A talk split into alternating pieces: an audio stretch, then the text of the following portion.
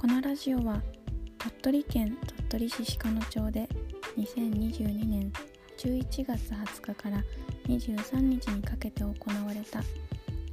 鹿野芸術祭2022物語が眠る街の期間限定ラジオです。今回は期間中のアーティストトークを収録してお届けします。案内役は鹿野芸術祭実行委員会倉田由美さんです。どうぞお付き合いください。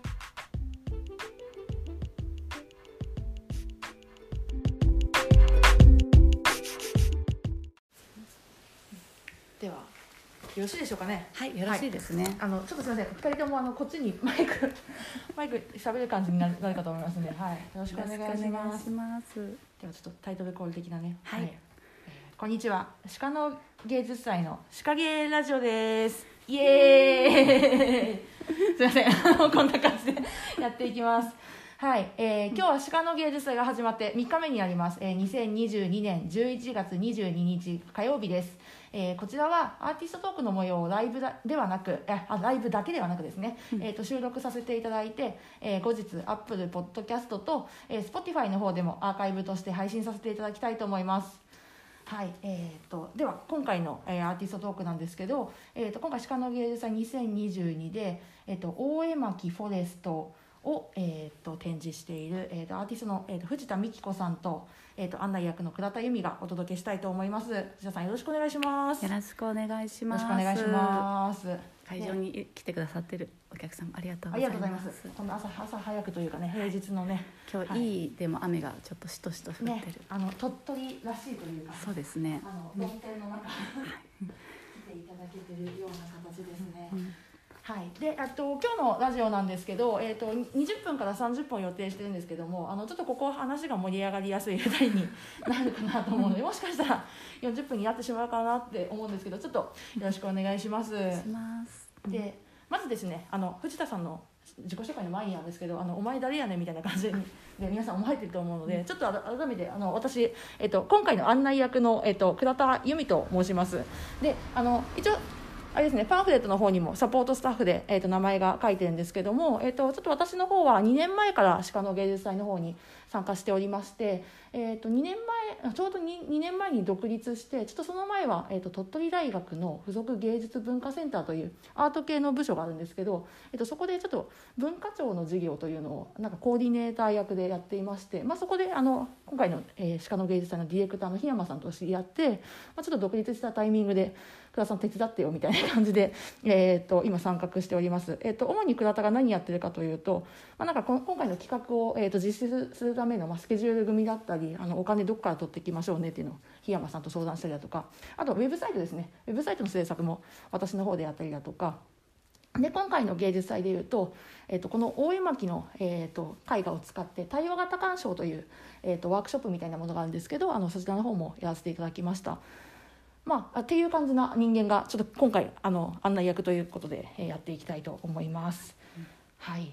ということでね、えーとまあ、早速なんですけどもあ早速なんですけども、まあ、藤田さんの、えー、とアーティストトークということでまず藤田さんの方から、まあ、自己紹介というか、自己紹介も兼ねながら、まあ、なんか鹿の芸術祭を実は立ち上げたのは藤田美希子さんということでちょっとそこら辺の話もなんか鹿芸と、まあ、鹿の芸術祭と関わるようになったというか立ち上がった経緯なんかもちょっとお話しいただければなと思っております。はい。えっと私はあの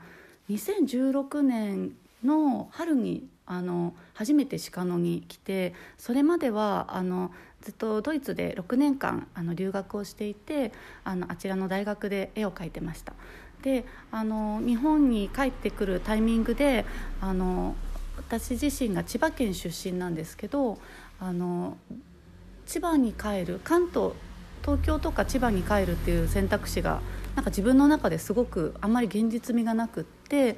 なんかそれよりもあの山陰山陽地方があの今面白いんじゃないかっていうことを感じていてあのその下見がてら山陰山陽地方にほぼ行ったことがあ母の実家が山口なんで山陽は行ったことあるんですけど山陰について知らなかったので、あのとその実はそのドイツに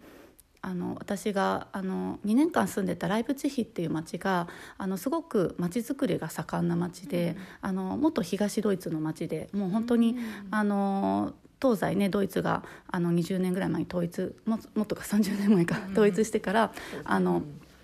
えー、と人がねたくさん西側に行ってしまって空き家が増えていて、まあ、日本のこういうねあの辺りとすごく状況は似てるんですけど理由は違うんですけどであのその空き家をアーティストたちがどんどん入っていってリノベしてくれるなら無料で貸すよというようなあのまたいろんなそういう行政が動いていて、であのギャラリーができたりとかでどんどんあの自分が住んでるエリアも新しいお店とかギャラリーとかをアーティストたちが作り出してるのを目の当たりにしていてあの街づくり系の人が日本からも来てたんですね、私の周りにドイツにいたけど。でなんかライプツィヒにそうそうライプツィヒにすごくあの盛んだったので、あのでその時にあの鹿野町であの絵を描いていた宮内くんっていう絵描きの男の子にライプツィヒで出会ってで彼があの鳥取県の鹿野町っていうところにアーティストに無料であのアトリエを貸してるところがあるんだよって言われて。そうなんだそれと思って。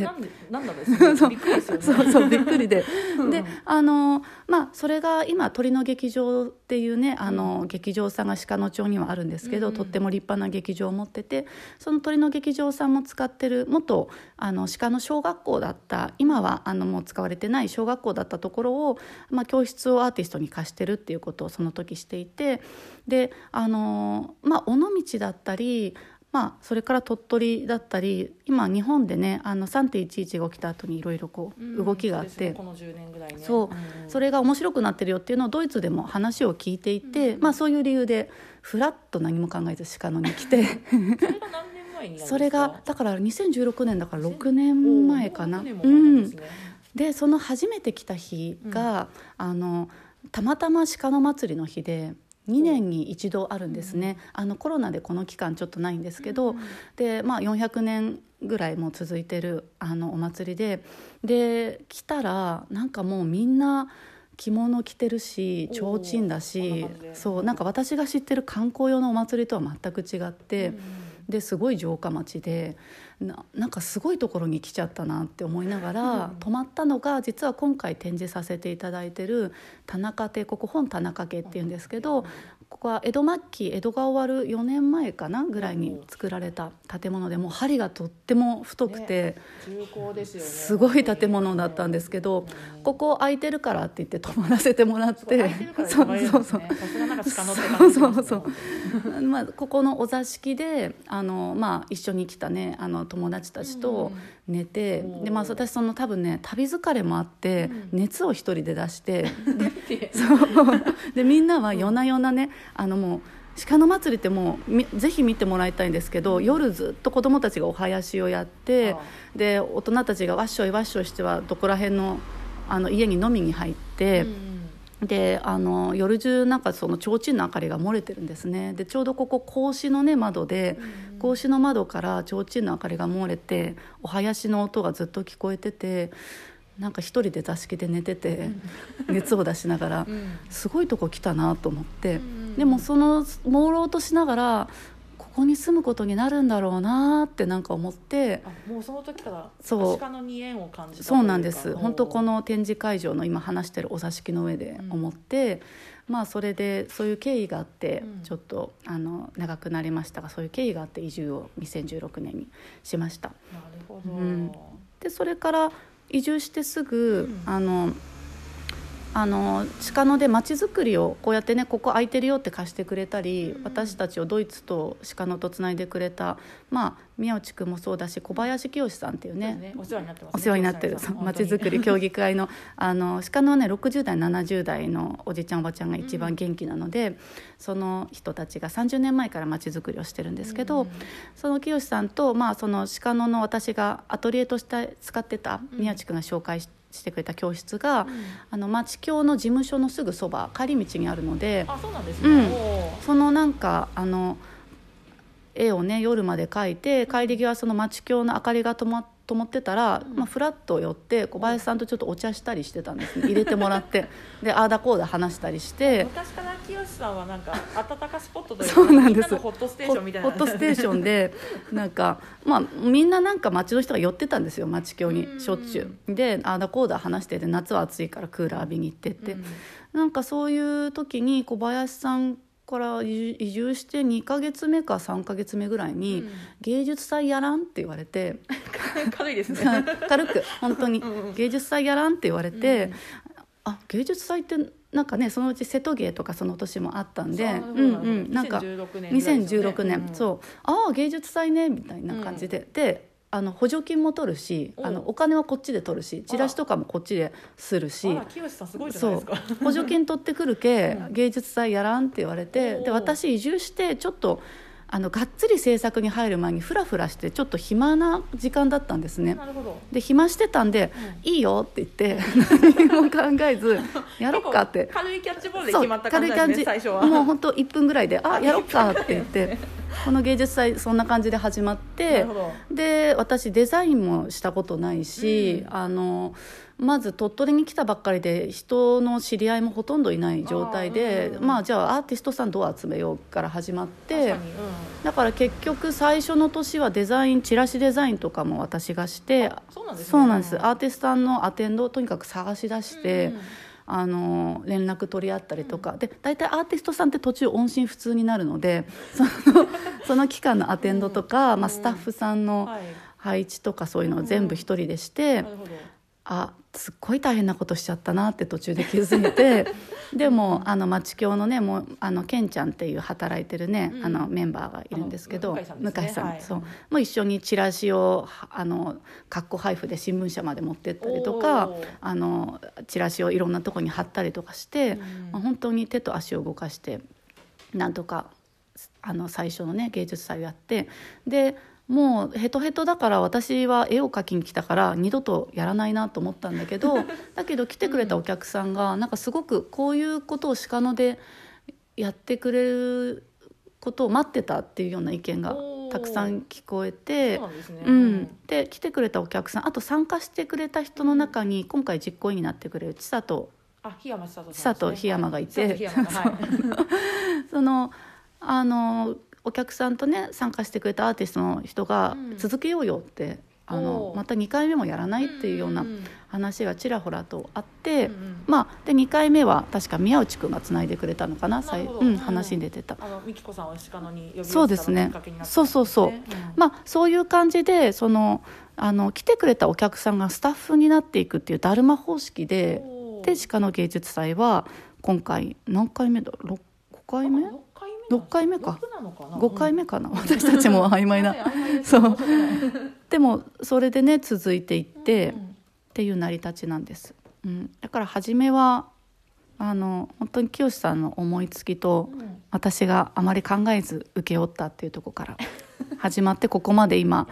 でも倉田さんも入ってくれて千里さんもすごいディレクションをしてくれて、ここな素敵なホームページまでできてあの皆さんぜひあの Spotify で聞いてる方も見てほしいんですけどホームページ鹿の芸術祭ではい。検索したら出てくるのでっていう感じではい。なってます。ありがとうございます。はい。そうですよね。ね、あのいろいろな思いつ思いつきと重なりとで。はい。成り立っていて、なんかね、うん。多分鹿の芸術祭5回目ですね。あ5回目。あのうん。3年間、えっ、とリサ1年目にリサーチをして、はい。で2年目にワークショップとか、うん。まあ、街とね絡むっていうことをやりながら、うん。で今回3年目が展示っていう形でやってるんですけど、まあ、今回あの藤田さんが、まあ、3年間、えー、とリサーチをして、えー、とリサーチをした作品としては鳥取夜景だと思うんですけどで今回鳥取夜景とプラスアルファでこの大江巻絵画はい。フォレストを展示してると思うんですけど、まあはいちょっと今回なんか2つ、まあ、要は2つ作品を出展してるっていう意味にはなるんですけど、なんか藤田さん的にそこら辺はどういった思いだとかなんかリサーチを経てこれがまたなんか膨らみがあったとかなんかそういったものはあったりするんですか？そうですね。まず鳥取夜景はあのコロナでね、うん。あのちょっとあのえー鹿の芸術祭を行えなかったので、うんまあ、紙面でちょっと発表してやっていたんですけどこの大それをまあつなげてね夜景になったんですけど、うん。この大江巻絵画っていうのはあのちょっと見たことがないラジオで聞いてる方は想像つかないかもしれないんですけど10メートルの絵巻物なんですね。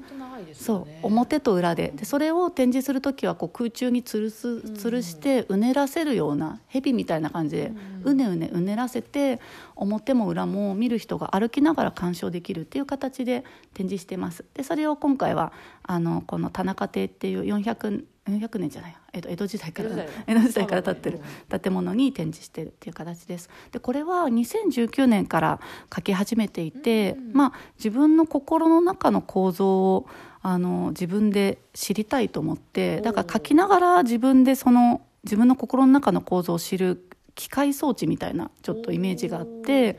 あの何もないとわからないので、うん。書きながらも考えてはうん。モチーフが増えてっていう形でで鹿野町にあるあのお堀があるんですね鹿野町の真ん中に。ありますね。うん。うん。その前に昔蚕を育てていた蚕うんうん蚕蚕さんね。蚕さんの工場だったうん。鹿の心っていう大きな建物があって、うん。みんなのまあ憩いの場なんですけど鹿野の人たちの。そこに10メートルの絵広げられるので。バーって広げてそこで描き始めてたんですね。で町の人がそこに来ては「まあ、何買い取るだ?」って言われるわけですよね。そう。ね、10メートルの大きい巻物を持そってきて。うで人の心買い取るんだっていう話をしたら「ああ人の心か」みたいな。でそこでちょっと会議が始まって。会議が始まるんですね。そう。であの畑、まあ、あお米育てて帰りの農家さんとか、まあ、そこ寄った人たちが心の中には何があるんだっていう話をみんなでして。うんなんかでその中に向井のさっき話してたケンちゃんだったかな。うん「泉じゃない?」みたいな、いいワードが出たんですね、うん。話の中で。そう。誰かが言って「確かに」って私もそんな気がしてて、うん。まあそういう感じで人と、まあ、かっこよく言えばリサーチをしながら。まあそのまま言えばいろいろおしゃべりしながら。で書いてると柿のねお供えをもらったりとかしながら。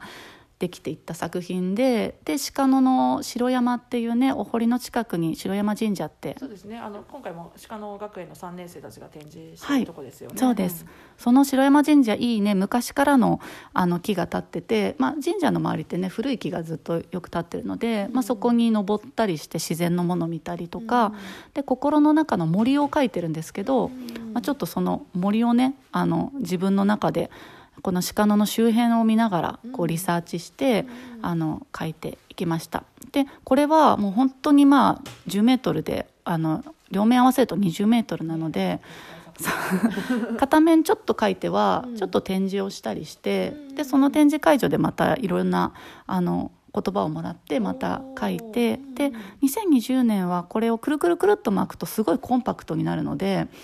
あのこれを持ってノルウェーのあのレジデンスの機会をいただいたので滞在制作で本当にあのフィヨルドの海の目の前のあの街で描いてました。これ裏面が海の絵になるんですけどその絵をそこで描いてあの、まあ、そこで少し描いたものを発表していきました。でまた鹿野に戻って描いてっていうことを繰り返して今回両面ともあの完成というか今現時点の自分の心の在り方としてこの時点で完成という形であの今回私が初めて鹿野に訪れた時に泊まった、まあ、私と鹿野町を結んでくれたこの本田中家で展示することにすごく自分に意味があってここで展示をする鹿野芸術祭で展示をするっていうことでちょっと一つ完結の形を持たせてもらいましたなる。ほどいやありがとうございます、うん。なんかあれですよね、うん。あのまあいわゆる藤田美紀子の心の中をまあはい。表してるっておっしゃったんですけど、ある種なんか自分の心をなんか人との会話によってなんか浮き彫りにしていくっていうか、うん。人との会話も含めて、うん。ある種美紀子さんのなんだろうななんだ中っていうか、うんうんうん。心の中がまたなんかひひとしおとか、うん。ふたしおみたいな感じになる、なっていってあれができてるっていう感じなんですかね。そうですね、うん。私はなんかソクラテス方式って呼んでるんですソけど。クラテス方式？昔のギリシャの哲学者たちはうん。なんかこう対話をしてそこからこう哲学を生まれるっていううんとか問答式でやっていてうんだから自分のな自分だけだとうん。出てこないんだけうどん。こう対話をすることでうん自分の中に生まれた問いとかが出てくるなと思って、うんまあ、倉田さんが後で話すかもしれないけどやってる対話型鑑賞もそうですね確かに。近いかなと思ってるんだけど、そうなんです。でちょっとそのなぜ心の中を書きたかったかっていうのをちょっと触れると、うんはい。やっぱり大人になってから気づいたのはすごく社会性の中で私たち生きてるので、うん。まあ、本能のままもちろんだけど生きていけないしその時代時代によって社会性って違うので、うん。まあ、国によってもね何がいいのかって。で特に今すごく動動いてる時期だなとは思うんですね価値観がみんな。うん。で本当の自分の心を自分で知るってあーすごく難しいんだなっていうのを大人になってから知って、あのまあ嬉しい楽しい悲しいっていう、うん。あの分かりやすい喜喜怒哀楽の感情は認知できるかもしれないけど、うん。じゃあなんでそれが起きたとか、まあ、自分の感情の癖とか、うんそういうものに、まあ、本当に苦しんでらっしゃる方もいると思うんだけど私自身も、まあ、子どもの頃から自分よりもなんか周りの感情を優先するっていうような環境があってあのでも本当の自分の心って何だろうっていうのを、まあ、ちょっと考えることを自分が絵を描きながらもしかしたらその絵を描いてる姿かもしれないし、うん。作品を見て周りの人もなんか自分の心の中の泉というかね、うん。一番奥にあるものを探ろうって思う機会になってくれたらいいなっていうのはあってうん書いてましたね。なるほどなるほど、いやなんかいいですね。ソクラテス方式ってソクラテス方式。言い切ってしまえるというか。確かにちょっとねあの触れていただいたんですけど、対話型鑑賞っていう、えっと、ワークショップをあの1日目にはい。行ったんですよね、この会場で。えっとうん。ちなみに対話型鑑賞のちょっと説明をしたいなと思うんですけど、あの対話型鑑賞っていうのは、えっとまあ、作品を見ながらあの一人で基本鑑賞されると思うんですけど、まあ、そうじゃなくて、まあ、複数人のグループで、えっと話しながら作品を見ることで、まあ、なんかあの自分にはない視点に気づくというか,、まあ、なんかこのグループでお話しすると、まあ、なんかこういう見方があるんじゃないかって、まあ、気づきのワークショップなのかなと思ってあの私はそのなんかファシリテーターというか案内役をしているんですけど、まあ、あのそれを、ね、1日目にに午前と午後と 2, 2回やって、まあ、なんか3人と5人でそれぞれやったんですけど、全然ね違うんですよね出てくる言葉が。で出てくる言葉が違うんだけど、まあなんか藤田さんが、えー、と表したいところにみんな対話の中でたどり着いてるというかたどり着いてる部分もあれば、まあなんか藤田さんが意図してないあこういう見方があるんだとかなんか作家自身の気づきの場にもなったんじゃないかなっていうのをちょっと振り返りではい、やってましたね。そうですね。あの倉田さんが私の作品をね、あの対話型鑑賞にあの使ってくださるの今回は2回目。結構ねでも実はしてるんだよ。オンラインあでやるそうだオンライと。なんかねンでやると34回ぐらいしてるんだなって思って 実はね。そうなんです。1枚のね絵でやってもらうことはあるんだけど、このあのロングのね。ねロン計計20メートルのあの絵は今回は私も初めてですごく面白くて、うん。本当にあの歩きながら移動しながらここはこうなんじゃないかってそれぞれが自分の想像を膨らませてくれてで私その絵をねあの買ってくれたお客さんがずっとその絵を見続けてこういうものが見えたとかこう感じるって話してくれるのを聞くことがあってなんかね鑑賞してるお客さんの方が絵を深く知ってる時があるなって思うことがあって、この前の対話型鑑賞まさにそうでいろんな人がそれぞれ自由にねあの感じてくれて自分では想像もしなかった言葉が出てきてよりこの作品に対しての理解が私も深まったというか、うん、あとやっぱりああやって人と話しながらなんか作品を見るってすごい楽しいなと思って。楽しいですよね。なんかでどんどんこう言ってくれるっていうかね、うん。こう自分の心の中にあるものをどんどんみんながこう出していってくれてるうん。行為があって、なんかこれから日本でも本当に広まっていってほしいなっていうかそうね。ん。であと他の人のが何を考えてるのか聞くのが楽しいですね、うん。あれ。あの普段の生活だとどうしても自分の意見を伝えることで一生懸命になっちゃう時があるかもしれないけど、全然他の人は違うことを考えててそれを聞ける楽しさっていうのがん。ありましたね。うん。ね、そうですよね。そう対話型鑑賞は、まあうん。あの話をするとか考えるだけじゃなくって、まあうん、人の話を聞いてなんかそれを受け取って、うん。じゃあ自分は改めてこう思うとか、うん。もう一回見てみようみたいなそういった気づきの時間もうん。あるのかなって思っていて、うんでちょうどねあの対話型鑑賞に参加してくれたの我々の友達のあの世界の真ん中のまさくんっていうう。ん。男の子がいるんですけど、うん。まさくんがなんかこれはピースだねって言ったんですよ。終わり際に。あ平和っていうか なんかあの人の意見を、まあ、なんか作品を通して、うん。なんかこうやって話し合えるっていうことがなんか普段できないじゃないですか,、なんかね、社会で生きてて、うん。もやもやを抱えたまま、うん。いろんなこともあるし。でもなんか作品っていうものを通してやっぱその対話するっていうのがやっぱ彼にとって良かったのかなってその意見を持っていてなんか改めてなんかこの作品が持ってる力があるからこそなんかそういった言葉が出たのかなとも思うし。なんだろう、まあ、やっぱりその一枚の絵画じゃないんですよね。これ本当、あの歩いて見ないと全部わからないというか、うん。なんか何周しても何なんだとかあのもっと何かあるんじゃないかっていう結構気づきのある作品だなと思っていてなんかそれをこのね田中邸で展示してやっぱみんなが見ているっていうところはすごいいいことなんじゃないかなとなんか改めて思っている次第ですね。本当ですね、これあの、えっと、ギャラリーで展示もしていてあの鳥取でも東京でもしてるんですけどあのそれであの見てくださってる方がもねもちろんあのたくさん今回芸術祭来てくださったんですけど本当に言われたのがなんか全然違う作品に見えるって言われて、まあ、もちろん書き足しているのでかなりそういうのはあるんですけど、まあ、あとこの会場によってねあのうねりの形も違うし、まあ、会場によって見え方も違うし。なんかそういうあの話が聞けて私もすごく面白かったですね。多分見るたびにこんなのあったのっていうモチーフの発見があるので、そうですね。そうあと実はねこの会場にあの香りを焚いていて、まそうなんです。まだ見てない方にはネタバレになっちゃうんですけど あのねはい。はい。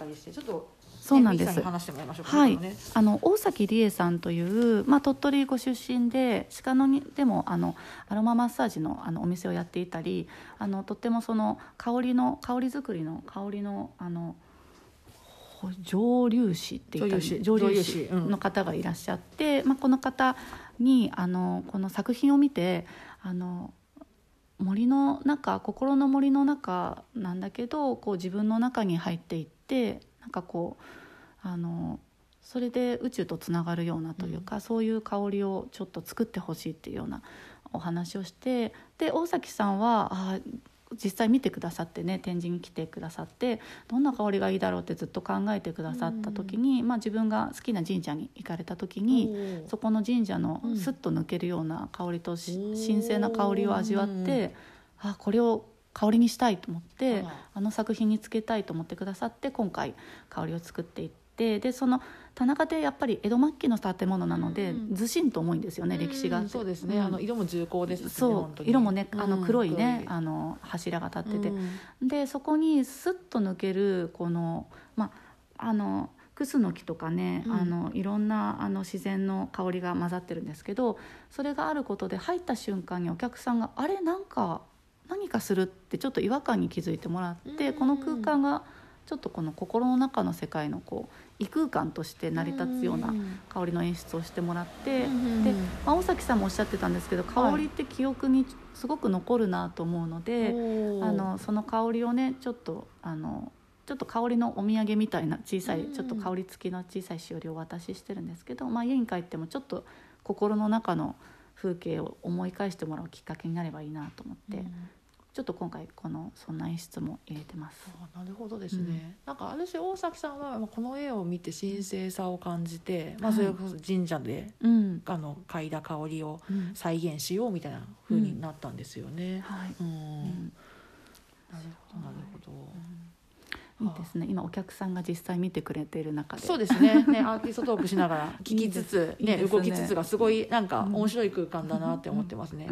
でね実はね、うん。25分ぐらい話してるんだうちら。いやもう早い。もうねそんなそんな感じなんですよね。すいません本当にね。でちょっとあのここであの会場のお客さんからちょっと何か質問だったりだとかあのねみきこさんがせっかくいるので聞いてみたいことがあればなんか伺いつつちょっとあのラジオにはうん。あの声が乗ってしまうかもしれないんですけどっていうことをちょっと配慮しながらはいやっていきたいなと思うんですけどどうでしょう？皆さんなんかきぜひせっかくなんで。あったりしますか？なるちゃん何かありますか？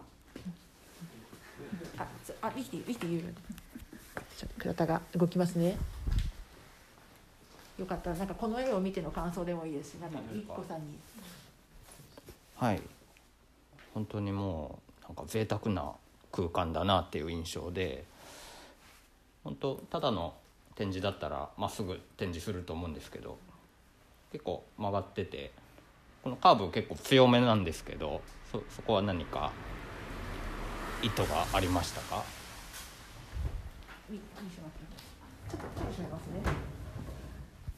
はい。すごすごくあのとっても素晴らしいご質問で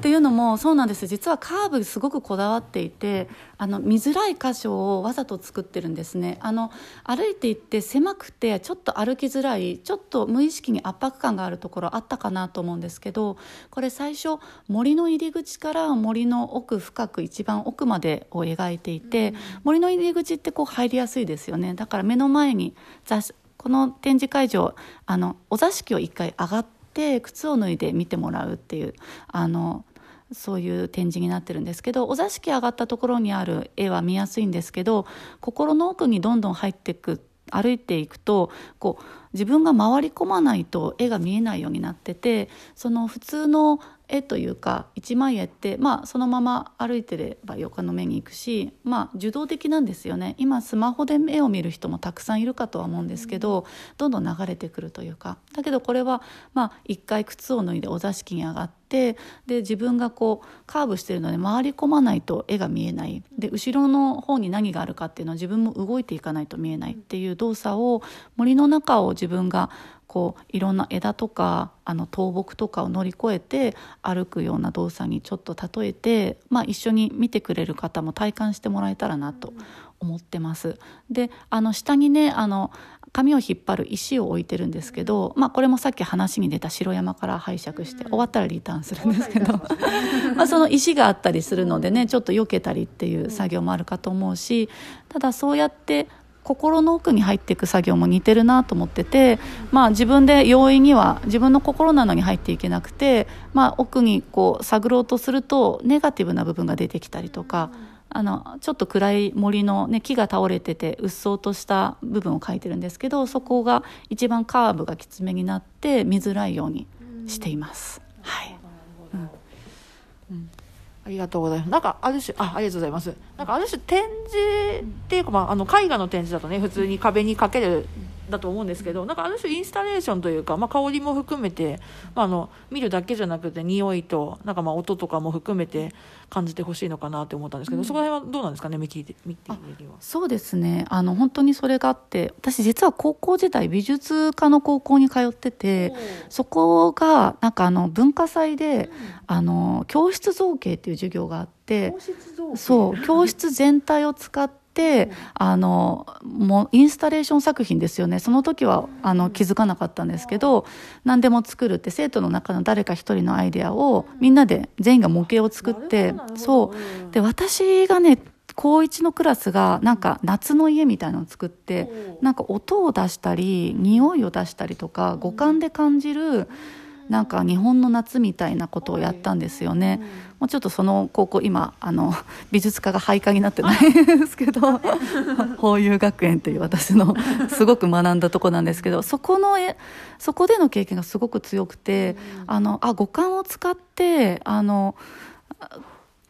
アートというかね世界観って体験することができるんだってそれまで自分は絵をずっとね好きで描いてたので視覚だったんですけどあ五感って影響あるなっていうことが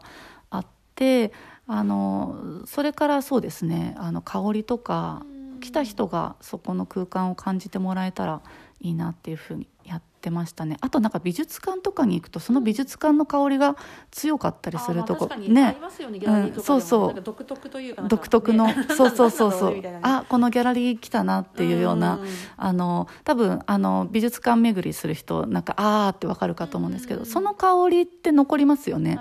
うん、っていうその空間って本当に大事だなと思って今回もあのこの田中邸でね、まあ、自分自身のとってもあのプライベートな思い出がある場所なのであのこういうふうにやらせてくれました。ですごいと思うのがここ重要文化財なんですけどそうね。そう そう。釘は打っちゃいけないんですけどそうだけどそうそうそうそう。そうそうそうだけどまあその配線をねたわすのとか今回あのあの作家として入ってくれる山本明弘さんがすごくあの配線とか傷つけないようにね古い家をあのその電気とかも全部あの教えてくれて手伝ってくださってあので町のねあの人たちもあのあの気高木工っていうね木のはい。やってる会社のね、うん人がうん。こういろいろ手伝ってくれて、うん。あの実は今ね雨戸が閉まってるんですけどあの雨戸がもう立て付けがまあ 400, 400年ですね。江戸時代からねもうガガガって動かなくなったのでその例の小林さんにはい「雨戸削っていい?」って出ましたら「ええよ」って言って そう。で気高木工が「はいはい」って来てガガガガガって削ってスルーって通って「オッケー!」っつってみんな解散するみたいなそういう鹿のらしいスピーディーがあれうん。重要文化財って思ったんだけどそうあ言っていいのかなこれ。そう。まあ そうそうそう。まあいう。そういう感じでうん。はい。あの出来上がりましたなるほど、はい。うん。ありがとうございます、他どうでしょう皆さん。なんかいい時間ですけどまあなんかあの言いたいことがあれば全然お聞きしますし。あじゃあ。じゃあえっとこう今回も足利の芸術祭っていうのが行われてると思うんですけどこう藤田さんにとって足利の芸術祭っていうのはどういう目的で行われていて、かつそうこの来られる方たちにどういう感情というか気持ちで鹿の芸術祭を回ってもらいたいっていう思いとかありますか？ありがとうございます。一応ねあのミキティのあの最初の冒頭の自己紹介でもそこら辺に触れたんですけどちょっとあの来てなかったのもあってちょっと簡単に触れつつあの答えていただこうかなと思います。いやちょっと素晴らしすぎる質問でまた いや本当にあのまず最初があのし質問があれですよね。あのどういう気持ちで芸術祭を、あの芸術祭さっきね5回今これ今回で5回目なんですけど毎回地元の人がたくさん来てくれるんですよね。本当にこの近所に住んでる人が、ね、初日そうとかすごい来ていただいて、ね、そう。であのそこでねすごく私嬉しいなと思うのが私はこう思うとかわしはこう思うって話を言ってくださるんですよね。鹿の芸術祭アーティストがその会場に大体ずっといるっていう方式をとっていてで地元の人が来て作品を見てそのいわゆるあの分かりやすい絵画っていうのが少なくてまあ現代アートって言われるようなそうですねインスタレーション作品の方が多ういのかなと、ん、そう会場全体を使った作品っていうのがね、多いんですけどそれに対してアートよくわからないではなくて自分たちがよく知ってる建物とっても大事にしてる本田中家で例えば展示してある建作品に対して前はねここに狼を日本狼を吊るした展示をしたんですけど前の芸術祭は。あのこの辺も昔は野犬がおってなっていう話をしてくれてそうそうそう狼鳥取にもいたでっていう話をしてくれたりとかこうどんどんこう自分の話をしてくれる。でそのねちょうど対話型鑑賞に参加してくれた、あの鳥取大学のね先生が石田先生がたまたま私が地元の方とねこの鹿野の方と初日に話してるのを聞いてくださってそこで鹿野の方が「これこう思うわ」ってなんか話してるのを聞いててなんか対話型鑑賞が普通にできてるねっていうことを言っててううんそれをねすごく町の人はもう5回も見てくれたりして、あの話してくれてそれがやっぱりすごく私嬉しいんですよね。なんかアートって私ずっとアート界隈っていうとあれなんですけど、アート好きとか、まあ、またはアーティストだけのものじゃなくて、本当に普段子育てであの忙しいお母さんお父さんとか、または小学生でもいいし、いや美術館行ったことないわっていう人にこそ実は見てもらいたいっていう思いがあって、でそのあの鹿野に来てどう感じてもらいたいと思いますかっていう質問につながるんですけど、なんか鹿野町でねこの鹿の芸術祭を見てくれた人が例えば地元の人だったらあのいつも見てる鹿野町の景色がこの4日間今回芸術祭4日間なんですけどの期間は全く違う風景に変わったりであここってこんなに美しいんだって感じてもらったり何でもない空き地で展示をしてたりするんですね。でそこの美しさをまた再確認してもらったりとかまたその自分が住んでる街の見方が変わってくれたりまた日常に書いた時にねふと思い出してもらって、まあ、あの鹿野町に住んでる人だけじゃなくて来てくださった人がこういうあの会場全体を使った作品って作品の没入感がまた全然違うと思うんですねギャラリーと。なのでそれを見てこう日常に帰った時に自分の中のこの大絵巻だと心の中の泉を感じてもらったりとかそういう体験をしてもらえたらなと思ってます。で特に鹿野町駅がなくて本当に来るのが大変、そう。みんなが車を持ってるわけじゃなくて、そんなで人もねやっぱりあの普段ワイワイ歩いてるわけじゃなくて、でそういうところにわざわざ来てなんか例えばすごい作品に出会ったらそれってずっと残ると思ってて、なんか心ですぐ消えちゃうじゃないですかこの展示も、うんだから明日ではね。明日で消えちゃうので幻のように。なんか私も鹿野町に初めて来た時に、もう本当にそのお囃子の音とか、あの夜中聞いててこれ幻なんじゃないかって 思いながら。幻想がね。幻想が。これ本当に夢なのかって思いながら、でももう住むしかないって思ったんだけど、なんかそんな体験をしてもらえたらなと思ってはいやっています。なるほどなるほど、ありがとうございます。ちょっとありがとうございます。ちょっと倉田からもなんですけどなんかまあ鹿の芸術が5回ですよね。5回やっててで私は2年前のそのリサーチの段階から入ってるんですけどやっぱこの5回やってるっていうことで多分鹿野に住んでる人の目も超えてるというか、うん。優秀な鑑賞者になっていて、なんか自然に多分対話したくなるんですよね、作品見てて、なんか毎回出してる藤田さんの作品だからもうずっと見てるわけじゃないですか。なんかそれもあって多分目が超えてるというか、うん、作品に対する感度がすごく上がってるんじゃないかなっていうのはなんか私も1日目いさせてもらって反応を見てなんか思いましたねそれは。あーすごく私も実はそれを思っててあとアーティストへの距離感が近いのが嬉しくて、本当にあの果物持って気づいたらお供えがあったりとかっていうことがあるんですね。町の人が頑張れよ的な感じで。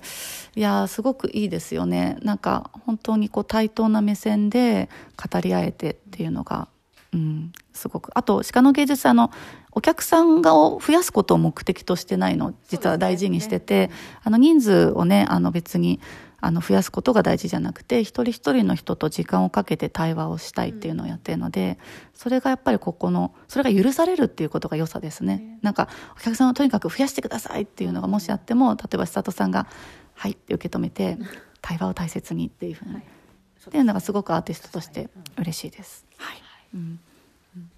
ありがとうございます。実はね、もうね、40分話してるんですよ。もうね、言っちゃいましたね。申し訳ないです。ちょっとあの、まだ質問がある方もいらっしゃるかもしれないんですけど、ちょっとまた後で藤田さんとお話しいただければなと思います。はい。ということで、えっ、と、本日のアーティ、あ、今回のアーティストトーク、えっ、と、アーティストの藤田美希子さんと、えっ、と、作品、えっ、と、大江巻絵画フォレストについて、えっ、と、お話、えーさせていただきました。えー来ていただいた皆さんもありがとうございます。あの、改めて藤田さん、ありがとうございます。さんもありがとうございます。ありがとうございます。はい。で、このアーティストトークの、えーっと、模様はですね、えー後日、Apple Podcast、えー Spotify で、えー、シカゲーラジオの、えー番組の一つとして配信したいと思います。あの、ぜひ後日お聞きいただければなと思います。皆さん改めまして本日はありがとうございました。あ